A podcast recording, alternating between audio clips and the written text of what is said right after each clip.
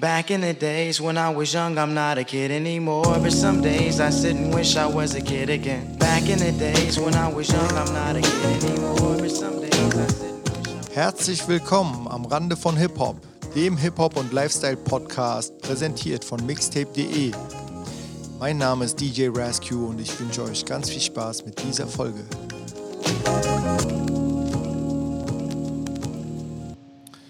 Alle guten Dinge sind drei. In diesem Fall hoffe ich natürlich, dass wir mehr gute Dinge haben werden. Ja, und damit auch herzlich willkommen zu einer weiteren Episode von Am Rande von Hip-Hop. Und ähm, ja, in der ersten und in der zweiten Folge habe ich euch ja so ein bisschen versucht zu erklären, wie ich zum Hip-Hop kam. Da möchte ich jetzt nicht zu sehr ins Detail gehen, das würde sonst hier echt den Rahmen sprengen. Ähm, und wir haben es so verlassen in der zweiten Folge, wie der Weg ins Radio war. Und äh, an der Stelle möchte ich auch anknüpfen. Vorher möchte ich aber auch nochmal klarstellen, dass ich vieles, was ich hier erzähle, eigentlich alles, ähm, aus der eigenen Wahrnehmung heraus natürlich erzähle. Also es soll, wie gesagt, niemanden triggern, äh, wenn er oder sie etwas anders erlebt hat oder so.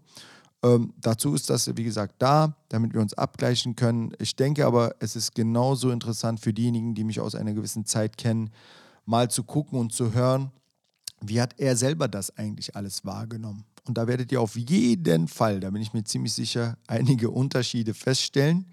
Ja, zum Beispiel, warum ich mich äh, auch irgendwann fehl am Platz gesehen habe, was das DJing angeht, weil das DJing an sich war nie mein Traum oder mein Ziel, ähm, sondern Radio war mein Ziel. Das habe ich ja auch so ein bisschen erzählt, da werde ich später auch noch ein bisschen ähm, tiefer drauf eingehen. Ähm, ja, und an dieser Stelle fange ich jetzt einfach mal an, wie der Weg denn ins Radio so richtig stattgefunden habe. Ich war 13, als ich anfing mit Platten äh, zu sammeln, also echte Schallplatten, Vinyl richtig. Und äh, das ist aus der Idee heraus entstanden, um ehrlich zu sein. Ich habe ja Basketball gespielt im Verein. Da hatte ich jemanden, der schon quasi Schallplatten gesammelt hatte. Grüße gehen raus hier an dieser Stelle an Dennis Tura. Der äh, war auch einer meiner besten Freunde in dieser Zeit, muss ich sagen. Und ähm, durch ihn mehr oder weniger, der, der hat halt schon Schallplatten gesammelt gehabt und hat mir dann mehr oder weniger äh, das Gefühl gegeben, ey, guck mal, so, so, so, das ist angesagt gerade, das ist hier und da und bla und kennst du hier und so. Es hat mich so umgehauen, ja, und ähm, das war aber auch finanziell eine Sache, die mich umgehauen hat, weil es mir nicht so leicht fiel, natürlich ähm, Geld irgendwie zusammenzusparen, um dann irgendwie einen echten Plattenspieler zu kaufen, der auch was taugt. Also alle DJs, die hier auch zuhören, ihr wisst schon, worauf ich hinaus möchte. Der sogenannte Technics MK2 war das Limit. Ja, also der einzige Plattenspieler, der überhaupt in Frage käme, den man nutzen kann, um überhaupt äh, Schallplatten aufzulegen, um damit auch scratchen zu können, weil für diejenigen, die sich jetzt nicht damit so auskennen, das ist ein Plattenspieler sozusagen, der einen sehr starken Drehmotor hat. Ja, also das musste auch der Fall sein, weil wenn man die Schallplatte festhält, musste sozusagen die Drehscheibe unter der Schallplatte sich weiter drehen können, ohne dass ein Riemen zum Beispiel reißen kann. Also ein magnetbetriebener Plattenspieler. Ich könnte jetzt noch tiefer ins Detail eingehen, aber dann würden wir hier Plattenspielerwerbung machen. Ähm, war sehr teuer. Ich sag mal einen Preis, das war in den 90ern äh, im D-Mark-Bereich so glatter Tausender. Ja, also 1000 Euro für einen Plattenspieler. Und äh, man brauchte zwei natürlich, ne, um von einem Track sozusagen in den anderen äh, hineinzumixen. Äh, brauchte man zwei und dann brauchte man noch ein Mischpult sozusagen, ein Mixer, welches man dazwischen geklemmt hat, um dann sozusagen von einem Plattenspieler, von einem Titel zum anderen überhaupt wechseln zu können. Ihr könnt euch schon vorstellen, was das für eine Summe ergibt am Ende. Das ist ganz anders als heute gewesen. Man war gezwungen, diese Summe wirklich aufzubringen. Und es gab nur eine Handvoll DJs, die sich so, solch ein Set überhaupt leisten konnten. Schon gar nicht mit 13 übrigens. Also meine Mutter hätte mir auch einen Vogel gezeigt. Ähm, es war dann tatsächlich so, dass ich angefangen habe, ähm, Zeitungen auszutragen, was man nicht hätte machen dürfen. Aber irgendwie musste ich mir ja was einfallen lassen, um an Geld ranzukommen. Ja, und ähm, tatsächlich habe ich irgendwie eine Pizzeria gefunden, die mir die Möglichkeit gab, für 20 D-Mark am Tag, viermal die Woche, ähm, sogenannte, ja, so wie nennt man das, so eine Broschüren, also ne, Pizzeria-Broschüren äh, in die Briefkästen zu verteilen. Und ähm, so eine ehrliche Seele, wie ich war mit 13, habe ich das auch wirklich gemacht. Sogar im Winter noch mit solchen Handschuhen und alles und an den Türen geklingelt. Also sieben Monate habe ich das gemacht, ähm, damit ich mir einen einzigen Plattenspieler dann leisten konnte. Meine Mama sah das, wie, wie ich sozusagen Geld dafür ansparte und ähm, wie Mamas halt so sind. Ne? Also die wollen ja auch die Ernsthaftigkeit in dem sehen, was man da eigentlich so macht, so nach dem Motto. Ähm, weil wie oft kaufen Eltern wahrscheinlich ihren Kindern ein Spielzeug, was sie ungefähr dann zehn, äh, zehn Tage, ja, vielleicht irgendwie nutzen und danach liegt dieses Ding nur noch in der Ecke. Bei so einem Plattenspieler dachte sich eine türkische Mama jetzt wahrscheinlich genauso, ey, was soll ich dir jetzt einen Plattenspieler holen? Hast du ein Rad ab? Mach mal deine Schule so. Interessiert mich jetzt Musik hier so nach dem Motto, ne? Aber als sie gesehen hat, dass ich das wirklich durchgezogen habe, ähm, war dann tatsächlich zu meinem Geburtstag, äh, kam das dann so weit, dass sie mir quasi sozusagen den zweiten noch dazu gekauft hat. Dann hatte ich erstmal aber zwei Plattenspieler, aber noch kein Mischpult. Da habe ich mir noch so für 300 Euro oder irgendwie sowas, äh, Entschuldigung, Mark, D-Mark, äh, noch ein Mischpult damals gekauft äh, von der Firma Gemini. Ja, oder Gemini, wie sagt man dazu? Gemini wahrscheinlich. Ja, ach, also das waren echt krasse Zeiten, wenn ich so zurückdenke. Give me my freedom. Run from these demons. Please don't give them a reason to spill blood on my sneakers. So I just put my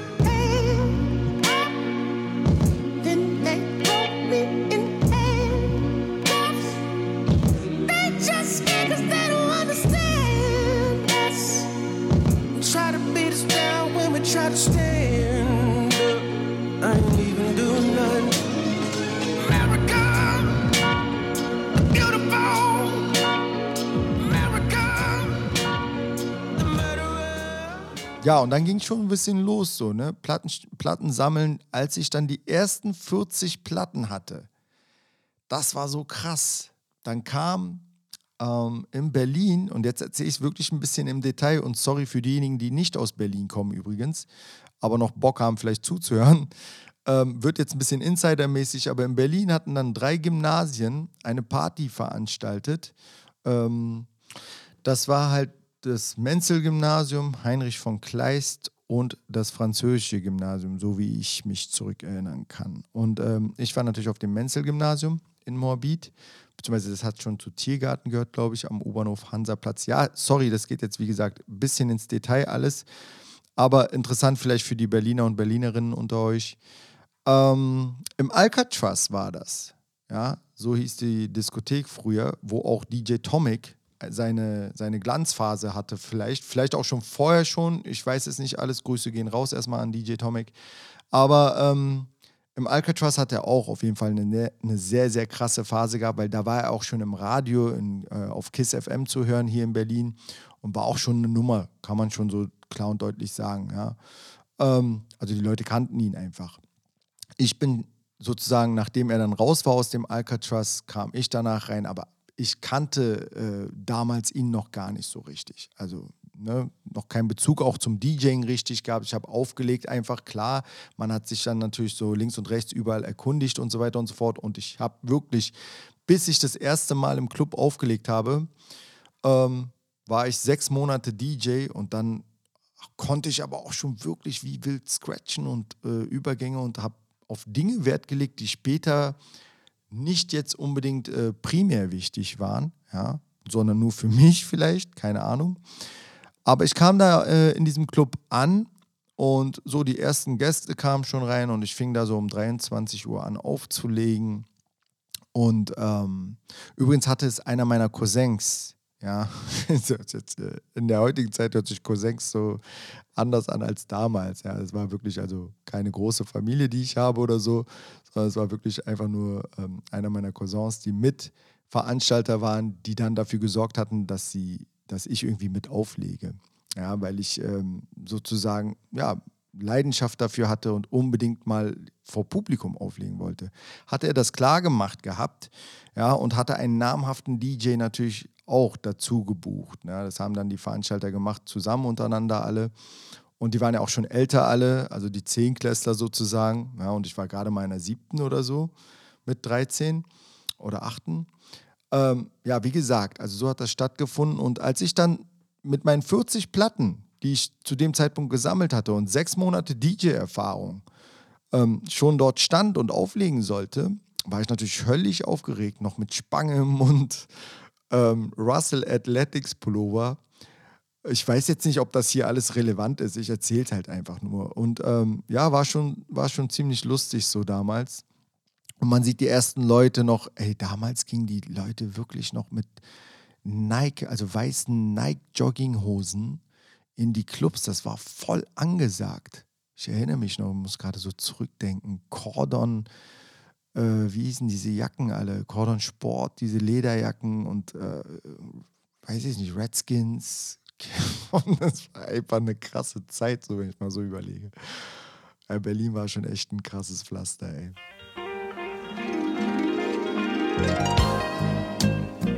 I want to dedicate this song to all the lovers tonight. And I expect that might be the whole world because everybody needs something or someone to love.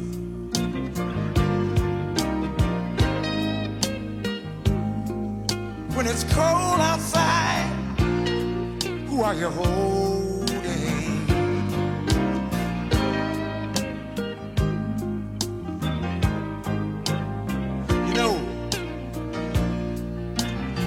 Y'all don't mind, I'd like to talk about this woman of mine.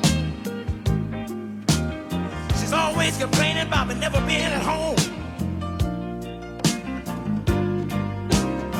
But when I'm there, I'm broke. She's telling me about the things that her girlfriend's got, what she ain't got. And she want me to go out and get them for her brother.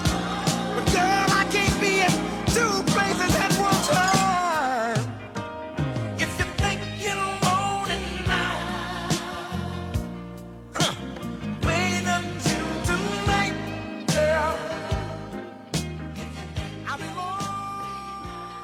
Jedenfalls sollte ich mit DJ Pete Soul auflegen von den Soul Brothers, die im Übrigen auch eine Radiosendung auf Kiss FM hatten. Und Pete Soul, ich weiß leider nicht so viel über ihn. Ich habe leider auch nur mitbekommen am Rande, dass er verstorben ist. Also an dieser Stelle auch nochmal mein Beileid. Ist schon krass, weil der gab mir eine unglaubliche Energie mit, ja, ähm, so aufzulegen, wie ich auch heute noch auflege. Also da ist eine bestimmte Dynamik hinter dem Auflegestil, ähm, wie ich auflege. Um, wenn man meinen Stil so ein bisschen beschreiben will, dann ist das schon so ein bisschen mit dem Kopf durch die Wand. Aber ähm, auch mal halt, wie gesagt, sich Dinge trauen. Aber das habe ich halt ganz extrem von ihm, weil er an diesem Tag etwas gemacht hat. Und so eine Geschichte übrigens hat jeder DJ. Deswegen kann ich das halt auch in jedem Interview mit einem DJ ja, wenn ich da sitze und ihn frage, ey, was war so dein Moment, kann ich das immer nachempfinden. Es muss nicht unbedingt diesen Moment geben, aber ich bin mir ziemlich sicher, diesen Moment gibt es nicht nur im DJing, diesen Moment gibt es ja irgendwo überall. Deswegen habe ich auch dieses Beispiel gemacht, wenn man Kind ist zum Beispiel ne, oder sehr jung ist, dann braucht es halt einfach mal Momente, die äh, ja in so einer Art Vorbildfunktion äh, fungieren. Und ähm, das war es dort in diesem Moment. Der kam dann da rein mit seinem englischen Akzent auch. ich muss gerade lachen, weil ähm, DJ Pete Soul, ja, wurde mir dann dort auch im Club vorgestellt, so von den Veranstaltern. Und es hieß dann, hey, guck mal, das ist äh, DJ Rescue, der ist zwar noch jung, aber äh, hör ihn dir mal an, vielleicht hat er Talent und äh, bla bla bla. Mir war das so voll unangenehm, ne, weil niemand getanzt hat, als er, als er reinkam und aber der Laden schon halb voll war aus meiner Sicht. Es war auch ein großer Club, muss man dazu sagen. Also da haben vielleicht 1200 Leute locker reingepasst. Ja, und ähm, viele, die reinkamen, natürlich so aus der Zeit, weil es halt auch viel von den Schulen ist. Und wie gesagt, durch Basketball kannte ich ja auch sehr, sehr viele ähm, aus Berlin und bin ja in verschiedenen Bezirken auch groß geworden, muss ich dazu sagen. Also ähm, wer mich aus der Zeit kennt, weiß, dass ich viel als Einzelgänger auch unterwegs war. Und ähm, ja, dennoch hat, hat fast niemand getanzt. Also, ne, und das hat mich natürlich so extrem geärgert. Die Erfahrung hatte ich auch noch gar nicht, dass die Leute erstmal alle reinkommen müssen, bis es dann mal dazu kommt, dass alle äh, tanzen würden. Ähm, jedenfalls, Pete Soul kam an und der hatte auch so einen freshen englischen Akzent richtig. Ja, und dann meinte er so: Ey, bleib cool, my friend, und bla bla bla. Ähm, da habe ich dann nur noch eine Schallplatte gehabt. Ich weiß nicht mehr, welche das war, die ich dann noch auflegen wollte. Ähm, die war dann schon ein bisschen, glaube ich, kommerzieller bekannt oder so. Daran erinnere ich mich noch und ich hatte die Schallplatte natürlich auch doppelt. Und dann fragt er mich, hast du diese äh, Schallplatte zweimal? You got this uh, twice und so, ne? Auf Englisch. Und ich dann so, ja, habe ich. Okay, uh, do, you got, do you got a microphone und so, ne? Ich so, äh, ja, habe ich auch. Dann habe ich so ein Mikrofon rausgeholt, was ich für 9 Mark damals oder so, so ein richtiges Billigteil, weil es in Gold war von der Firma Philips aus dem Karstadt oder so gekauft. Ähm, für den Fall, dass ich vielleicht ein Mikrofon bräuchte oder so. Ich wusste, das ist nicht das beste Mikro, ne? aber Hauptsache, wir haben ein Mikro gehabt, keine Ahnung. Und der reißt mir das Ding einfach so aus der Hand. Ja, ihr müsst euch wirklich vorstellen, ich meine, der war schon fast an die 30 oder so. Und ähm, auch noch so Afro-Engländer halt. Und ich, ich dann so, äh, okay, dann gucken wir mal, was jetzt passiert. Und dann macht er, äh, haut er die, den Track rein, so von dem ich gesprochen habe. Und ähm, dann nimmt er das Mikro in die Hand und fragt mich noch kurz vorher so, äh, wie heißt du nochmal? Und dann sage ich so, ja, äh, Rescue. So, und dann er so, Ladies and Gentlemen, tonight we got my main man, DJ Rescue in the building. Ey, und auf einmal schreien die Leute von allen Seiten und ich dachte mir so, hä, wer kennt mich denn hier? So, woher wissen die Leute überhaupt, wer Rescue ist? So ein Bullshit, ja. Das ist das, was ich meine. Also so, man, man, man kann in, diesen, in dieses Mikrofon wirklich labern, was man will. Wenn die Leute Bock haben, dann haben sie Bock. Und äh, in dem Moment sagt er, everybody report to the dance floor, so, ne? Und alle stürmen sie die Tanzfläche, ist kein Witz. Ne? Und dann legt er die zweite Platte auf, quasi die ja wie die erste war, nur von vorne nochmal den Track und nochmal von vorne und nochmal von vorne und Alter. Und dann äh, kann ich mal die Hände oben sehen, so auf Englisch halt das Ganze, ne? Put your hands up, bla bla bla. Somebody say ho. Ey, und das ging ab so. Und ich dachte mir, alter Schwede, das hat also die ganze Zeit gefehlt. Ich kann ja eigentlich auflegen, was ich will. Die Leute werden nicht tanzen. Aber ich muss das Mikro in die Hand nehmen. Ich muss hier Action machen an den Plattenspielern. Das hat auf jeden Fall was bewegt. Und deswegen erzähle ich euch das auch so energisch, weil es bildlich noch vor meinen Augen ist. Ey, krass, Mann. Es ist einfach 28 Jahre her. Und jeder übrigens, an dieser Stelle muss ich auch nochmal Props geben, auch wenn natürlich, ähm, wie gesagt, Pete Soul nicht mehr unter uns verweilt. Ich hätte ihn gerne nochmal getroffen, ich hätte gerne nochmal mit ihm gesprochen. Ähm, aber jeder, der ihn kannte, hat mir bis heute immer gesagt, Mann, das war wirklich ein guter DJ. Also das, ne, manchmal ist es ja so, dass man, ähm, man sagt ja irgendwie auf Englisch so, ähm, never met your oder meet your uh, own idols so nach dem Motto. Ne? Also das heißt, äh, triff niemals mehr deine Idole. Ähm, weil ne, man, es kann ja sein, dass man dann irgendwann sein, sein, sein Idol sich ganz anders vorstellt und äh, plötzlich äh, ist alles anders ja, und man, man ist ein bisschen enttäuscht. Ich muss dazu sagen, ähm, ja, ich weiß es halt nicht. Ich habe irgendwann Jahre später ihn dann mal wieder irgendwo auflegen sehen ähm, er hat mich auch natürlich immer erkannt, aber er hat, glaube ich, meine Karriere oder meinen Werdegang in dem Sinne gar nicht verfolgt. So. Und ich hatte nie die Möglichkeit, ihm mal zu sagen oder zu danken, ey, von dir habe ich echt viel gelernt. So. Ähm, auch wie gesagt, ich habe nur einmal mit ihm aufgelegt. Also ich habe ihn auch nie wieder dann irgendwie richtig auflegen gehört oder sonst was. Also ich habe ihn auch nicht im Radio richtig wahrgenommen zum Beispiel. Ja. Ähm, das war, im Radio siehst du ja keine Gesichter und hörst auch vielleicht keine Moderation, wenn du Pech hast, ja, was die DJs angeht. War schon krass, ja. Jetzt muss ich mal so ein bisschen nachdenken. Ja, und nach dieser Party, muss ich ehrlich zugeben, ähm, ging es dann aber auch ziemlich weiter. Äh, dann wurde man auf einmal öfter auch in Clubs gebucht. Also ich würde jetzt hier einen kleinen Sprung machen, vielleicht, weil ich dann natürlich von Party zu Party immer mehr aufgelegt habe. Ich habe dann irgendwann sogar angefangen, meine eigenen Schall, äh, Schallplatten, sag ich, meine eigenen ähm, Flyer zu verteilen. Ja, sei es am Kudamm oder so rumgelatscht, wo ich da voll stolz drauf war. So ein Flyer übrigens, ne, was so richtig gedruckt wurde, ausgedruckt wurde ähm, wurde ja wochenlang auch bei den, bei den Menschen zu Hause irgendwie an die Pinnwand rangetackert, bis dann diese Party mal stattgefunden hat. Und vor allem sogar noch Wochen danach wurde über diese Party noch gequatscht. Das hat einen ganz anderen bleibenden Wert gehabt. Irgendwann haben sich die Leute nicht mehr die Namen der Partys gemerkt, worauf die Veranstalter natürlich auch besonders stolz waren, äh, weil sie dann gesagt haben, ey, diese Party war gut, ich sollte vielleicht eine zweite davon machen. Aber oft war es so, dass die, die Leute sich ähm, den DJ-Namen gemerkt haben. Also der DJ-Name war schon nicht ganz irrelevant, äh, weil es ja auch viel, wie gesagt, um Musik ging, um, um äh, das Entertainment am Abend ging. Ja, also ging um mehrere Dinge. Und ähm, wo der DJ halt auf jeden Fall eine sehr, sehr große Rolle spielt. Und ich muss dazu sagen, so an dieser Stelle muss ich jetzt den Sprung machen, weil ihr wollt jetzt natürlich auch endlich mal die Story hören, wie der Weg denn ins Radio war. Das war halt so, da ging dann das Auflegen los. Ich habe viel in Clubs aufgelegt, dann hatte ich auch Resident-Clubs, also ich will die Clubnamen jetzt hier alle nicht aufzählen, ähm, weil es schon zu berlinerisch alles jetzt wurde.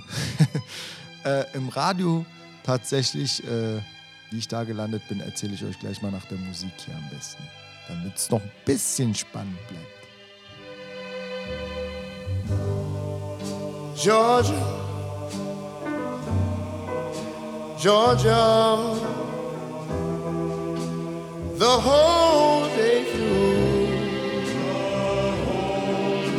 Just an old sweet song keeps Georgia on my mind.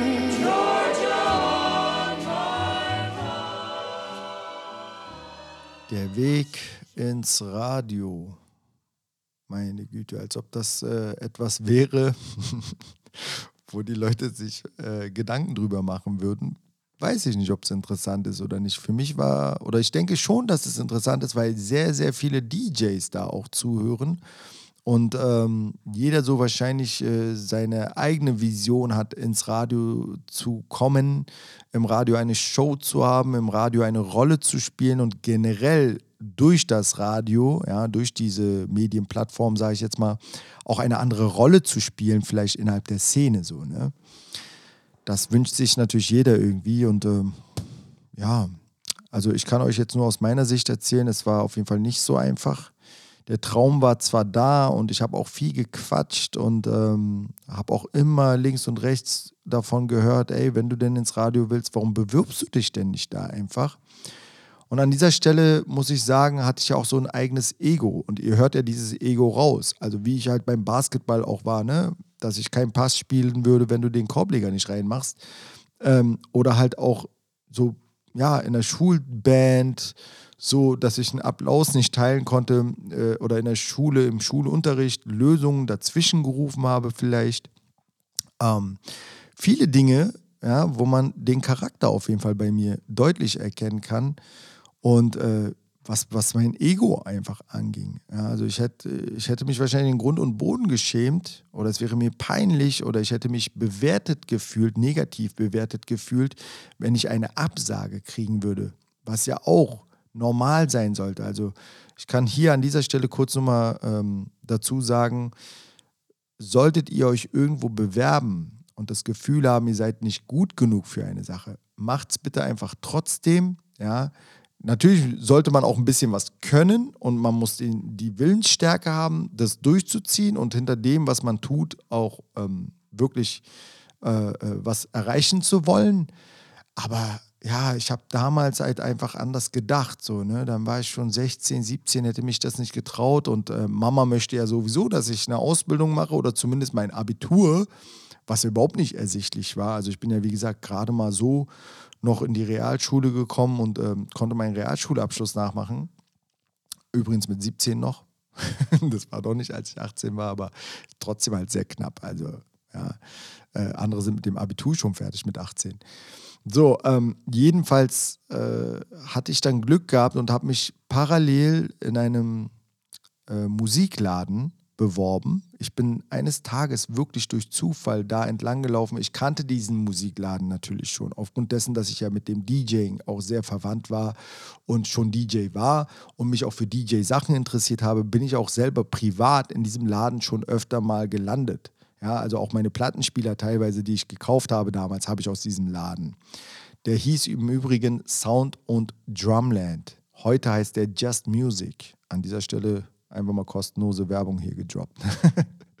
Nein, aber ich bin diesem, diesem Laden natürlich auch sehr dankbar, weil ich dort meine Ausbildung anfangen durfte. Ich bin da an diesem Tag irgendwie, es war so auch wieder so ein regnerisches Wetter, lauf so an dieser Fensterscheibe vorbei, sehe so irgendwie äh, Gitarren und Schlagzeuge und so. Und dann denke ich mir so, ey, gehst du mal hier rein und fragst einfach mal auf doof nach, ob die überhaupt noch äh, ausbilden würden.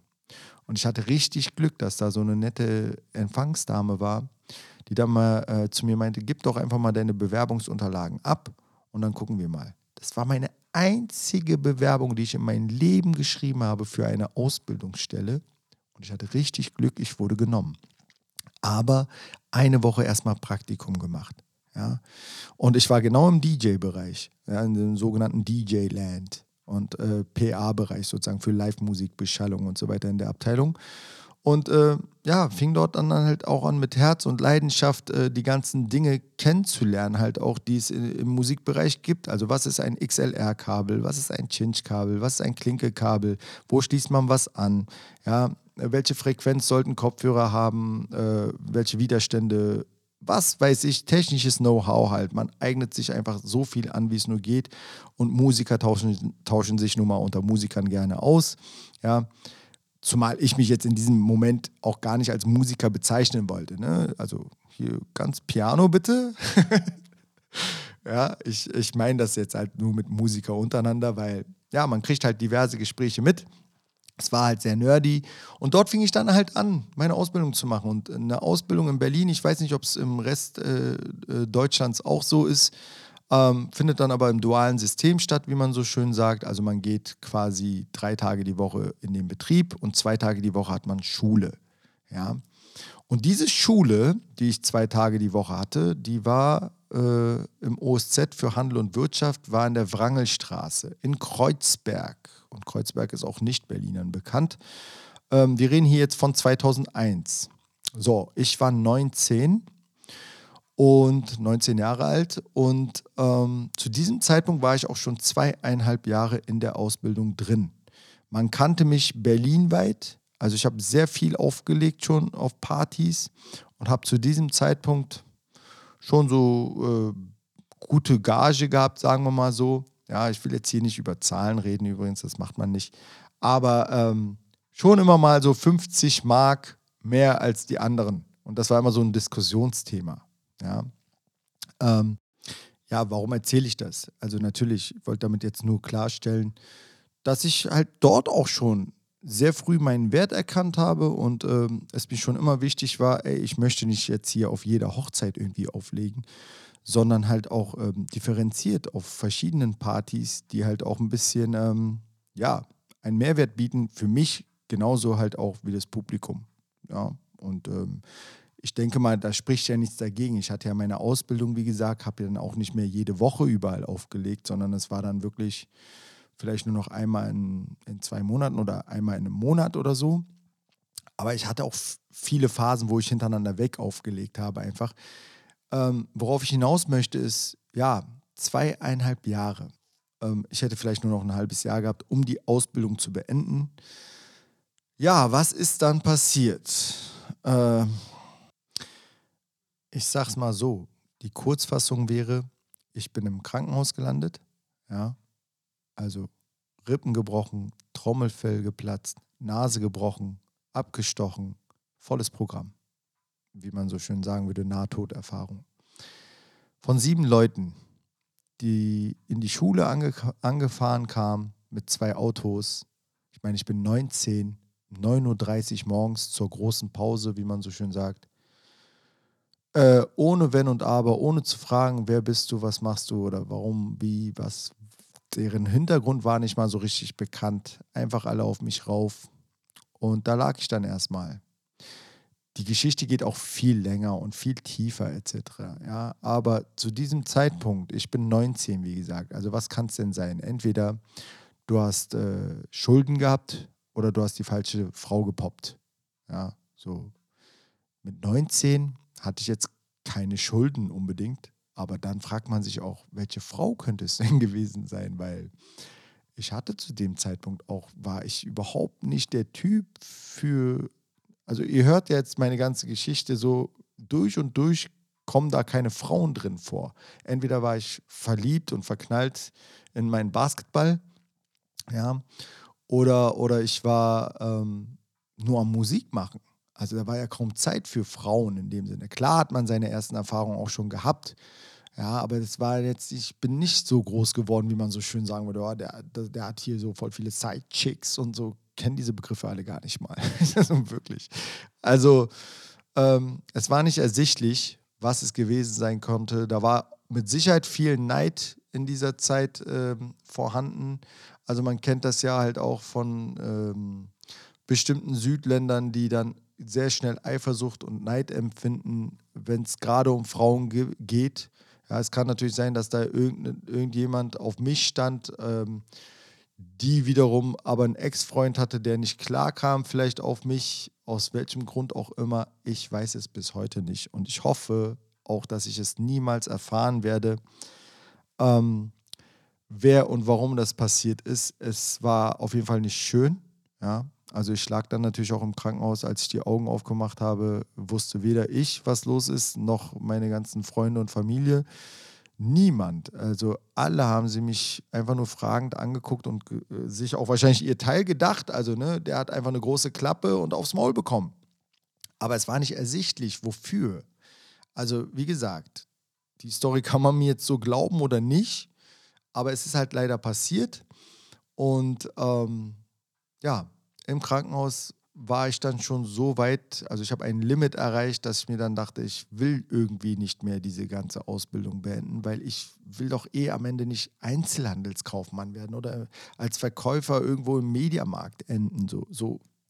Ich will diejenigen, die im Mediamarkt oder sonst wo arbeiten oder Verkäufer sind, ja, absolut nicht abwerten. Aber zu diesem Zeitpunkt ich, der so viel mit Musik und Kreativität zu tun hatte, ich hatte auf jeden Fall ganz andere Visionen so. Ich musste es ja mehr oder weniger rausschaffen, in meinem, aus meinem Kopf auch vor allem oder aus meinem Bezirk und was anderes werden als die anderen Türken ja, in Deutschland, so nach dem Motto. Und auch das möchte ich, wie gesagt, nicht abwertend äh, hier meinen.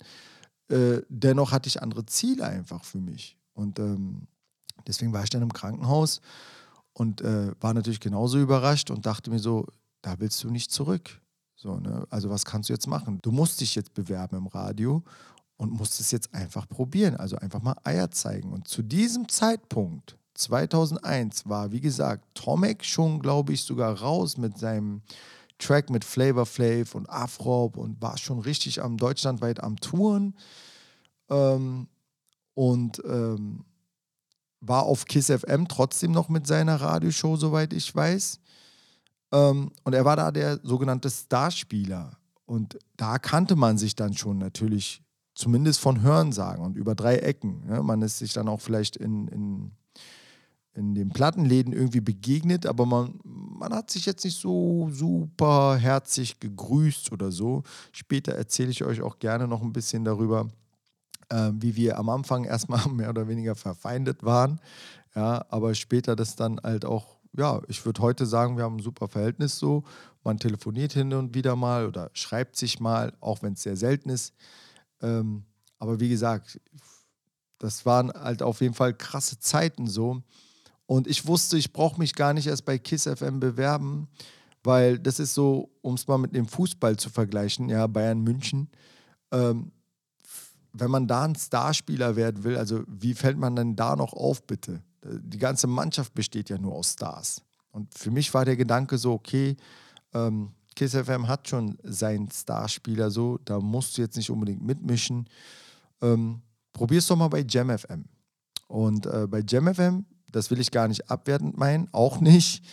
Aber ich muss halt so jetzt das Ganze immer wieder äh, erwähnen mit dem Abwerten und nicht, weil JamFM hatte zu diesem Zeitpunkt, müsst ihr wissen, keine Frequenz. Ja, also keine UKW-Frequenz sozusagen, wo man auch im Auto hätte JamFM empfangen können, 2001. Das war immer so eine Sache. JamFM ist zwar auch 94 entstanden, ja, aber war immer nur im Kabel zu hören, während KissFM schon sozusagen überall in Berlin zu hören war.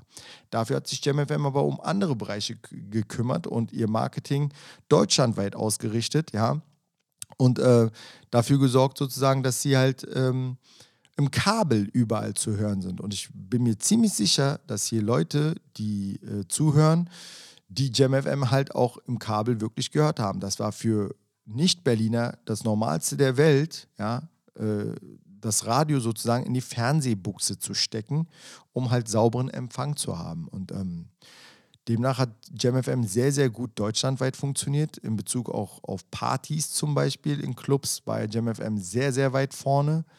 Ja, ich erinnere mich an Zeiten, es haben 50 oder 60 JamFM-Partys pro Wochenende stattgefunden. Ähm, das ist schon echt eine Hausnummer so. Ja. Ähm, aber abgesehen davon, dann dachte ich mir, okay, dann bewirbst du dich halt bei JamFM, schreibst, ich habe sechs Seiten, glaube ich, geschrieben, so auch noch foliert äh, Bilder und ähm, Flyer, also die ganzen Flyer, wo ich überall aufgelegt habe, habe ich reingepackt. Ähm, dann hatte ich schon zu dem Zeitpunkt Mix-Kassetten, Mix-CDs, ja, Mixtapes, ähm, habe die alle mit reingepackt so und einfach mal so ein Riesenpaket reingeschickt als Bewerbung, nur weil ich keine Absage wollte. Ne? Ob ihr es glaubt oder nicht, es hat zwei Tage gedauert. Da kam meine Mutter mit einem Brief. Äh, ins Krankenhaus und ich liege, wie gesagt, noch mit Rändern unter den Augen da. Und äh, ich sehe schon den Stempel, den JamFM-Stempel auf diesem Brief. Sie sagt zu mir so, was ist denn das? Ich sage, ja, gib mal her, keine Ahnung. Mach so auf. Und dann sehe ich schon, das ist eine Einladung zum Vorstellungsgespräch bei JamFM. Und äh, erzähle ihr das natürlich so, dass ich die Ausbildung eventuell abbrechen will und die rastet aus. Sagt so, ey, wenn du diese Ausbildung abbrichst, gibt es von mir keinen Cent mehr und bla und blub und ey, zweieinhalb Jahre, wie kannst du so, ne? Und ich sag's euch mal ganz krass, ich habe wirklich gegen den Willen meiner Mutter ähm, die Ausbildung abgebrochen, ja, und fing dann bei JamFM an, 2001. Das war voll krass. So. Als ich im Vorstellungsgespräch saß, auch hier gehen nochmal Grüße raus an Matthias Böhmermann, dem damaligen Geschäftsführer, ja, neben Frank Nordmann auch äh, Besitzer etc., also auch Geschäftsführer. Hier gehen wirklich Grüße raus an die. Und ich muss sagen, ähm, Matthias Bimmermann war so ein herzlicher Geschäftsführer an dieser Stelle, weil er einfach früh erkannt hat, ey, der Typ, der will hier was. Ne? Aber das war auch ziemlich lustig, also die Begegnung, weil ich saß da mit ihm im Büro und habe ihm dann natürlich von meinen Zielen und etc. erzählt. Und er hat mir dann so ein paar Fragen gestellt. Am Ende müsst ihr euch vorstellen, den Sender haben auch Leute gemacht, ja, die nicht primär ähm, mit Hip-Hop oder sowas äh, am Hut hatten. Waren halt einfach, sagen wir mal so, Fans der Musik, der sogenannten Black Music, ja, wo ja auch Hip-Hop inbegriffen ist, aber auch andere Dinge, halt Motown, ja, oder die amerikanische Kultur in Bezug auf Jazz, Blues, Funk, Soul. Ja, wir hatten ja verschiedene Sparten richtig und auch ähm, dementsprechend waren die Sendungen und übrigens auch die Moderatoren zu ihren eigenen Sendungen waren ja richtige Fans. Ja, da war nochmal ein kleiner Unterschied, muss man sagen. Äh, auch zu Kiss FM, weil Kiss FM wurde ja relativ schnell auch Kommerz und äh, Kiss FM fing aber mal ähnlich an. Also deren Motto war in der ersten Zeit sogar First DJ Radio, soweit ich mich erinnern kann. Äh, war aber auch was, ne, wie ähnlich wie bei Jam FM, The Finest in Black Music. So. Ähm, diese Sender wurden natürlich oft miteinander verglichen. Also teilweise heute wird ja noch hin und her geswitcht, da machen wir uns äh, mal kein Hehl draus. Ähm, aber gut, generell klingen auch beide Sender heute nicht mehr so, wie sie halt äh, vor 20 Jahren geklungen haben, was ja auch okay ist. Muss, muss jeder Programmdirektor selbst entscheiden, was er da macht oder Sender. Äh, Im Endeffekt rede ich ja immer noch von damals. Also 2001, als ich dann mit Matthias Böhmermann im Vorstellungsgespräch saß, habe ich dann natürlich ein bisschen erzählt, was ich so vorhabe und dass ich Radio längerfristig auch auf jeden Fall ähm, anstrebe zu machen. Und ähm, das war ziemlich lustig, weil ich noch meinte so, ich möchte aber, dass die mich hier alle DJ Rescue nennen. oder, oder Rescue nennen. Da sagt, er, da sagt er so zu mir, ja, ist schön und gut, aber äh, dich kennt hier noch keiner. Also äh, für uns bist du erstmal nur Ömür. das war so, ja, war schon ziemlich lustig. Dann fing ich da erstmal äh, mit einem Praktikum an. Obwohl er mir eine Mixshow direkt angeboten hat, ja, habe ich gesagt, nein, ich möchte wirklich mit einem Praktikum anfangen und äh, damit auch die Mitarbeiter, die hier sind, nicht gleich das Gefühl kriegen, ich würde hier jeden überrollen und denken, ich wäre der große DJ, so nach dem Motto. Überlegt mal, mit 19 Jahren bin ich so bescheiden und sage noch, ich möchte hier äh, als Praktikant erstmal anfangen. Wie bescheuert. Also aus heutiger Sicht würde ich direkt sagen, was, was, wer ist hier der krasseste? Komm mal her, so zack, weg mit dir, ciao. ich bin jetzt hier der Boss. Nein, aber äh, damals war ich schon noch relativ bescheiden, obwohl ich genau wusste aber auch, was ich kann. Und äh, zu diesem Zeitpunkt auch nochmal Grüße gehen raus hier an DJ Groove. Der war ja schon sehr, sehr lange dort ähm, und auch schon der einzige DJ, kann man sagen. Es gab noch natürlich vereinzelt ein paar vorher, die sind dann aber auch schon nicht mehr da gewesen, als ich da war. Ja, und ähm, ja, es war schon, war schon echt cool. Dann fing ich erstmal quasi mit einem Praktikum an und es war überhaupt nicht ersichtlich, ob ich auch überhaupt übernommen werde. Ja, so gesehen. Ja, bei JamFM hat ja auch die eigenen DJs quasi rausgeschickt, um, um aufzulegen und so weiter. Ne? Aber wie gesagt, also das war, das war eine sehr wichtige und eine sehr in, äh, interessante Erfahrung zu diesem Zeitpunkt, mit 19 Jahren schon dann im Radio anzufangen. Und ähm, ich habe dann schon äh, gleich auch eine Mixshow bekommen. Das habe ich auch während des Praktikums gemacht, aber musste ganz klassisch erstmal in der Wortredaktion anfangen, äh, erstmal so Berichte zu machen, Straßenumfragen. Das ist so geil, mit 19 Jahren einfach auf die Straße rauf. Gar, kein, gar keinen gar keinen Mentor richtig auch gehabt. Es hieß einfach hier so, du kriegst das Gerät jetzt in die Hand und jetzt geh mal auf die Straße und mach mal bitte zu der und der oder zu dem und dem Thema eine Straßenumfrage. Ich musste Büros streichen. Ich habe Namensschilder rangeschraubt an die Büros. Ey, was ich nicht alles gemacht habe. Und ich will gar nicht mal das Wort müssen benutzen, weil ich sage euch ehrlich, ähm, für etwas, was man langfristig anstrebt, sind solche Anfänge Gold wert. Also das wünsche ich auch wirklich jedem, der mit einer Sache anfängt, dass er so anfängt, als dass er anders anfangen muss äh, oder gleich oben einsteigt, wie die meisten es heute tun. Und ähm, gar nicht den Wert auch erkennen, wie das alles ist, ähm, ja, wenn man diese Wege gegangen ist. Und ähm, dass es ein Privileg ist, quasi auch Platten auflegen zu dürfen und dafür einfach eine Menge Geld zu verdienen. So. Ja? Aber gut, möchte da jetzt auch nicht zu sehr ins Detail gehen. Das sind halt auf jeden Fall meine Anfänge im Radio gewesen. Und ähm, ja, ich denke schon, dass das, dass das ein ganz, ganz krasser, krasser Weg war, überhaupt da reinzukommen, ähm, dass es geklappt hat. Ich konnte, überleg mal, ich konnte nicht mal sofort zum Vorstellungsgespräch. Ich habe erst mal angerufen, um zu sagen, ähm, dass ich im Urlaub bin, damit diese, diese Augenränder weg sind.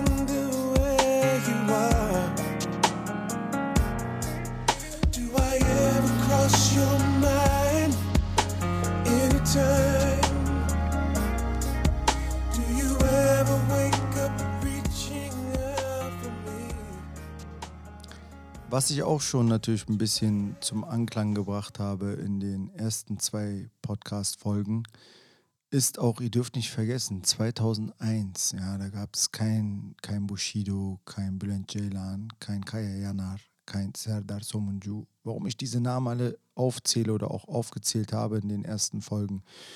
Ähm, ich meine, euch muss ja auch mal klar sein, Deutsch-Deutsche oder Bio-Deutsche, wie man so sagt, ne? Die reden ja mittlerweile noch schlimmer Deutsch als manche mit Migrationshintergrund. Also ich gehe Kudam. Ja, und dann guckst du dir den an und denkst dir so, Alter, du bist Thorsten. Warum redest du so? Ja, und äh, für uns war das so damals eher, wir mussten echt gutes Deutsch lernen, um überhaupt im Radio moderieren zu dürfen. Heute lasse ich mir da natürlich gar nichts mehr nachsagen. Also guckt euch mal bitte die ganzen YouTuber an da draußen.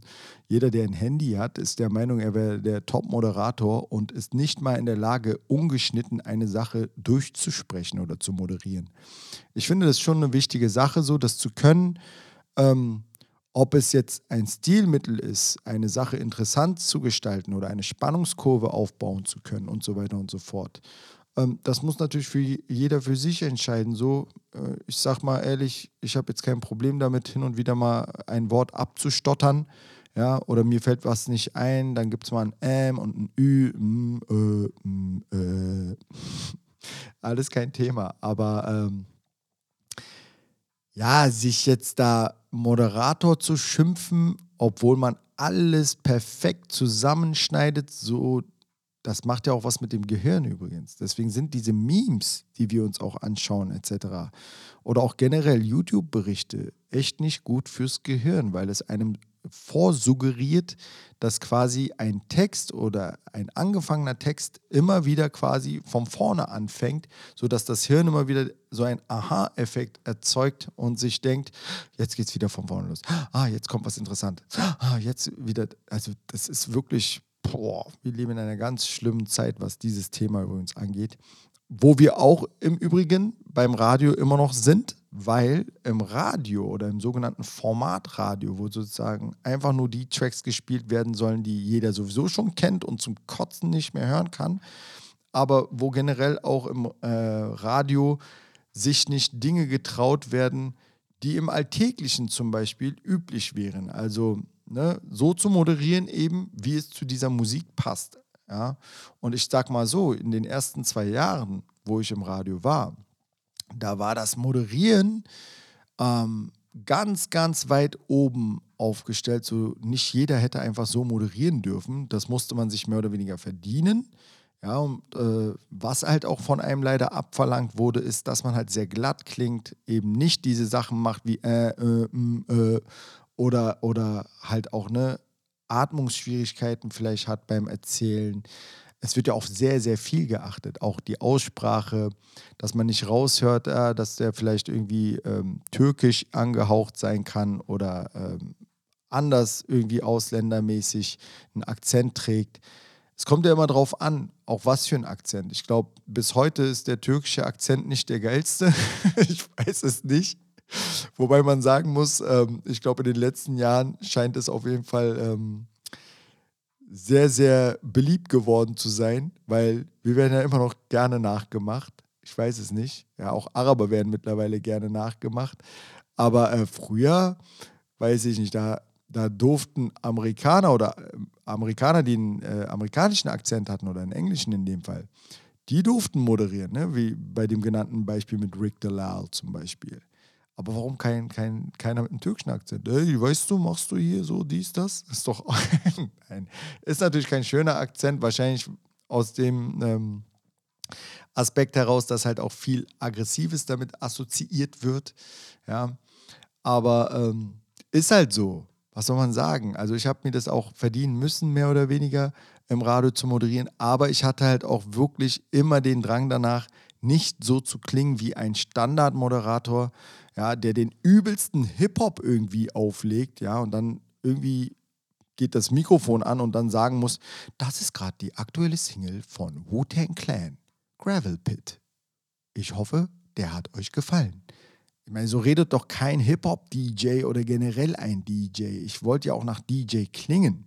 Ja, also man hört dann auch dort die ganzen Stars natürlich quatschen. Hi, this is 50 Cent and you listening to, to, to my main man DJ Rescue. Ja, oder Hi, this is bla bla bla. Also es sind ja auch Sachen, die Bilder erzeugen im Kopf eines Zuhörers. Auch im Übrigen, so wie ich jetzt hier gerade spreche, es erzeugt ja alles Bilder. Ja? Und es ist ja auch ein Lebensgefühl, was wir Radiomoderatoren eigentlich verkaufen sollen. Der standardmäßige Radiomoderator, ja, der ist ja überhaupt nicht mehr so, dass er irgendwie sich mit der Musik verbunden fühlt. Er tut nur noch so. Und ganz ehrlich, jemand, der mit Musik zu tun hat, der hört das auch raus. Also es kann mir keiner erzählen, dass er, ne, und deswegen schalten ja auch so viele einfach bei Moderationen weg, weil sie sich dieses Gequatsche eben nicht geben können, weil sie dort einen Typen vorne sehen, der null Bezug zu dieser Musik hat, die er auflegt. Und ähm, da frage ich mich wirklich, und das kann jeder Programmdirektor gerne mal als Angriff sehen, ja, ähm, frage ich mich wirklich, wonach oder nach welchen Kriterien geht denn so ein Programmdirektor? Möchte der wirklich so einen glatt gebügelten Typen, so einen glatt geleckten Typen da vorne haben, der einfach nur die Lieder ankündigt, übrigens nicht mal live vor Ort steht, sondern einfach nur in einer halben Stunde alles einspricht, aber in Wirklichkeit eine Sendung äh, von vier Stunden gerade irgendwie äh, bekommt oder von sechs Stunden. Also das sind ja auch wirklich Fragen, die schmeiße ich jetzt einfach mal so in meinen Podcast rein, ja. Und ähm, das spielt auch im Übrigen eine ganz große Rolle, warum ich eben raus bin aus dem Radio. Das werden sich nämlich auch viele Leute fragen. Acht Jahre war ich bei JamFM, ja, 2001 bis 2008. Und ähm, das muss man sich mal auf der Zunge zergehen lassen. Deswegen habe ich gesagt, der Weg ins Radio ist wirklich sehr steinig, ist wirklich sehr schwer. So viele DJs möchten gerne im Radio sein. Zu dieser Zeit im Übrigen wollten sowieso. Also es war fast schon unmöglich im Radio zu sein. Und wenn man im Radio war, noch sein eigenes Ding durchzuziehen, war noch schwieriger. Ich meine, ich war mit Plattenspielern und Mixer und Mikrofon am Start. Ich habe gescratcht, ich habe gecuttet, ich habe die neuesten Scheiben aufgelegt, obwohl es mir alles verwehrt wurde. Ja, und ich habe das Mikrofon angemacht, wann ich Bock hatte. Und hin und wieder hatte ich auch mal Gäste sogar, ja, ob es ein Cool Savage war, ob es Megalo war, also aus der Deutschrap-Szene zumindest, ja. Ähm, war schon echt eine fette Show und ich wusste ganz genau, ich möchte es so machen wie im Amiland. Ist einfach so. Und da hatte ich natürlich auch ein bis zwei Vorbilder. Vorbilder will ich es nicht unbedingt nennen, weil ich mir wirklich von sehr vielen DJs Dinge abgeschaut habe, die mir halt einfach gefallen haben und wo ich das Gefühl hatte, das kannst du auch, ja, mach's auf deine Weise einfach nur, weil in Deutschland ist das noch nicht so populär. Ja, übrigens bis heute nicht. Also wer, wer, wer scratcht denn jetzt noch wirklich in einer Radiosendung? Ja, und äh, wer knallt das Mikrofon einfach auf und äh, hat einfach mal Gäste da, die er freestylen lässt zu irgendwelchen Instrumentalen, die er auflegt. Also wie gesagt, ich werde euch später vielleicht noch ähm, oder in einer der anderen Folgen auf jeden Fall noch mal ein paar Sachen oder Ausschnitte zeigen, ja, ähm, oder vorspielen, dann äh, werdet ihr vielleicht mehr wissen, was ich meine. Aber das sind so die Sachen, die es halt im Radio gab damals und die mir wichtig waren zu vermitteln. Und nach acht Jahren müsst ihr euch vorstellen, habe ich einfach mal sechs oder fünf oder sechs Programmdirektoren überlegt, überlebt. Das ist, ähm, müsst ihr euch vorstellen, wie äh, in einem Fußballverein, also Fußball ist ja auch immer wieder so ein geiles Beispiel, ähm, da gibt es einen Präsidenten, dem gehört die Mannschaft, ja, und dann gibt es den Trainer. Und wenn der Trainer die nächste Saison, ja, mit seiner Philosophie nicht gewinnt, ja, wer ist dann der Erste, der rausfliegt? Der Trainer, logischerweise. Ja, weil der Trainer ist dafür verantwortlich, sozusagen, dass die Mannschaft gewinnt. Ist leider so. Und äh, der Präsident kümmert sich halt ums Geschäftliche, kauft die Sachen ein, die der Trainer gerne hätte, mehr oder weniger. Ja, vielleicht auch ein bisschen in Absprache, aber so im Ganzen müsst ihr euch das auch mit dem Radio äh, vorstellen. Da gibt es dann die Programmdirektoren, die vielleicht selber keinen Bezug zu der Musik haben, äh, die da in diesem Sender läuft, aber die kennen sich ja aus mit Strukturen, mit Programmstrukturen oder was halt auch im Radio marketingtechnisch erwartet wird, um mehr Zuhörer zu generieren etc. Und dementsprechend stellen die quasi auch das Programm äh, äh ja, zustande so, ne? oder stellen das Programm her. Und wenn da dann ein DJ Rescue nicht ins Konzept passt, ja, weil der Sender irgendwann sagt, ja, wir möchten nicht mehr so zu sehr in Richtung Hip-Hop gehen und der DJ Rescue, der spielt zu viele Lieder, die noch keine Sau kennt, so nach dem Motto und moderiert da auch auf eine Art und Weise rein, auf die wir keine Lust haben, ja, dann muss man sich ja irgendwann auch trennen. Meine Philosophie hingegen war irgendwann so, also die ersten fünf Programmdirektoren, wie gesagt, die habe ich überlebt, weil bei denen gab es auch hin und wieder programmtechnisch Diskussionen, wo es dann hieß, warum meine Sendung mehr oder weniger auch wichtig ist, ja, auch gerade im Eventbereich. ähm, haben ja auch viele angerufen, viele Veranstalter, die mich buchen wollten, aufgrund dieser Sendung, wie ich sie gemacht habe und gesagt haben, ey, der Typ ist live auch einfach cool, den wollen wir gerne auch bei uns buchen. Dementsprechend wusste auch die Eventabteilung, äh, naja, die Sendung ist schon wichtig, damit wir auch Events verbuchen können. Also JamFM hat ja quasi auch durch mich Events verkauft. Da machen wir uns mal nichts vor. Aber das ist so, ja, das ist halt das Geschäft. Und ähm, jeder partizipiert ja davon, also jeder lebt ja davon. Insofern ist es ja auch alles legitim. Es ist ja auch schön und gut, dass das Geschäft auch ein bisschen äh, ja, monetarisiert werden kann.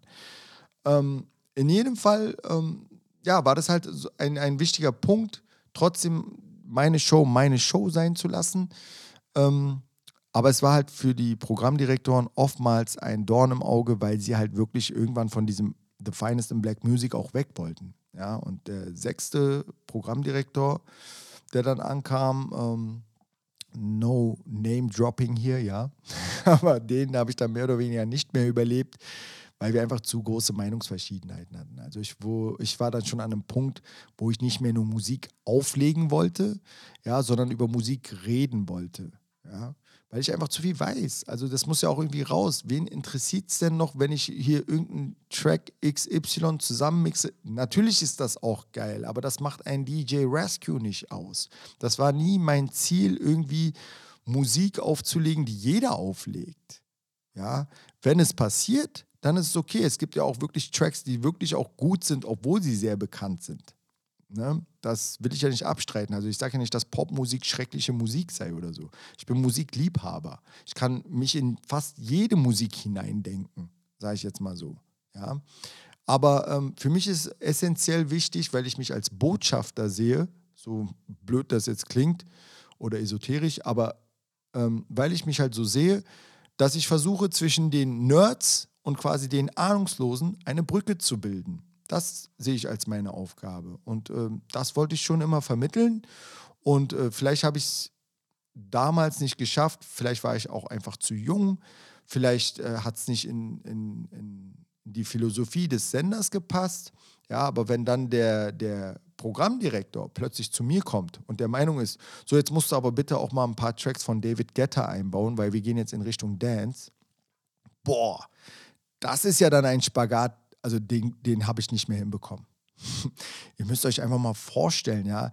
Also meine Show klang ungefähr so. So, und dann plötzlich. Also, versteht ihr das? das? Das kann man nur so als musikalisches Beispiel mal rüberbringen. Das ist einfach krass. Und da habe ich gesagt, ey, ähm, irgendwie reden wir aneinander vorbei so. Das ist nicht das, was ich gerne machen möchte. Und dann bin ich freiwillig daraus. Also wie gesagt, ne, für all diejenigen, die glauben, irgendwie ähm, der Radiosender hatte irgendwie ein Problem mit mir, indirekt vielleicht schon, ja, weil ich halt auch, ähm, wie gesagt, immer mein Ding durchgezogen habe. Aber irgendwann, wenn es nicht mehr geht, ja, äh, dann muss man sich halt trennen. Und ich sag mal so, die Geschäftsführer oder auch Eventmanager etc. im Sender, die wären auf jeden Fall hinter mir gestanden. Aber ich konnte nicht mehr hinter dieser Musik stehen, die dann 2008 so kam. Ja, und das hat ja auch die ganze Szene umgekrempelt, wenn ihr euch daran erinnert, wie, wie David Guetta eingebrochen ist. Ey, der ist ja richtig durch die Decke geschossen mit seiner Musik. Heute sagt man ja eben nicht mal mehr, spiel mal Hausmusik, sondern spiel mal bitte David Guetta Musik. Kann man respektieren. Ich sag mal, irgendwann habe ich dann natürlich auch schnell begriffen, so, ey, krass, ich nehme die Sache zu ernst vielleicht. Vielleicht hätte es so ein bisschen lockerer sein können, aber es war für mich, wie gesagt, nicht wichtig, dass ich irgendwie kommerziell bleibe. Ich hatte nicht das Gefühl, dass der Radiosender mein, meine Brötchen mir bezahlt, ganz krass gesagt, weil alles, was ich mir erarbeitet habe, habe ich alles alleine gemacht. Ich war auch mein eigener Manager. Also der Sender hat mir nicht irgendwelche Auftritte besorgt, die ich nicht hätte alleine bekommen, sondern die Anfrage, die ging an mich und dann weiter sozusagen an den Sender, weil ich sollte da auch auflegen und ohne dass sozusagen der Sender äh, Werbepakete verbucht oder verkauft, ja, hätten die Veranstalter mich nie buchen können. Das heißt, alle mussten erstmal verdienen, sozusagen, ja, an mir. äh, damit ich überhaupt hingehen durfte und auflegen durfte. Deswegen lasse ich mir bestimmt nicht sagen, irgendwie, ähm, das haben übrigens sehr, sehr viele DJs gedacht, ne? Also viele DJs, ich möchte jetzt hier jetzt nicht allen DJs das unterstellen, aber dachten ja wirklich, ja, wenn ich im Radiosender bin, dann machen die alles für mich. So ein Bullshit. Also wirklich. Das ist nicht so. Und ähm, ich weiß natürlich nicht, wie das heute ist. Äh, juckt mich auch nicht so wirklich. Ich mache gerne mein Management alleine so. Aber es ist wichtig auf jeden Fall, dass alle ihre Rolle kennen und auch akzeptieren. Ja? Und ähm, sich niemals unter Marktwert zu verkaufen, halte ich für ein sehr, sehr großes Thema. Und da bin ich auch sehr stolz drauf, dass ich das nie so richtig mit mir machen lassen habe. Ich wusste immer ganz genau, wofür ich arbeiten muss, wie viel ich wofür ich arbeiten muss. Wusste ich auch immer ganz genau. Also, ähm, ja, und das muss jeder für sich entscheiden. So, ich finde es nur schade, dass ich auch äh, sehr, sehr viele DJs zu diesem Zeitpunkt damals ähm, inspiriert habe, ja, die heute irgendwie Vorbilder haben und nicht mal wissen, dass deren Vorbilder mich irgendwie im Radio mal gehört haben. Aber das ist halt, wie gesagt, ein anderes Kapitel so. Ähm, ich wusste auch ganz genau, ähm, wie viele anhand meiner Stelle sofort David Getter aufgelegt hätten, nur damit sie halt eine Radioshow haben. Ich habe es nicht gemacht zu diesem Zeitpunkt. Live ist was völlig anderes, ne? das dürft ihr nicht vergleichen. Ich war zu diesem Zeitpunkt wirklich überall derselbe Typ. Ich habe komplett eine eigene Marke kreiert. Marke hört sich jetzt natürlich übertrieben an. Ne? Ich bin jetzt hier kein Michael Jordan, der jetzt äh, Klamotten irgendwie auf den Markt gebracht hat und jeder weiß, wer Rescue ist. Aber damit meine ich halt einfach meine eigene Marke.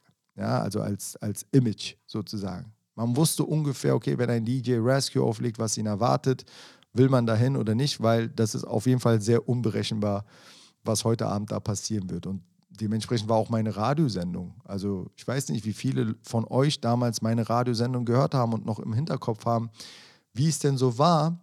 Aber ich habe ja immer versucht, jede Woche auch nicht irgendwie das Gleiche zu machen. Nun denkt jeder von sich natürlich, dass er irgendwie nicht das Gleiche macht, obwohl er das Gleiche macht.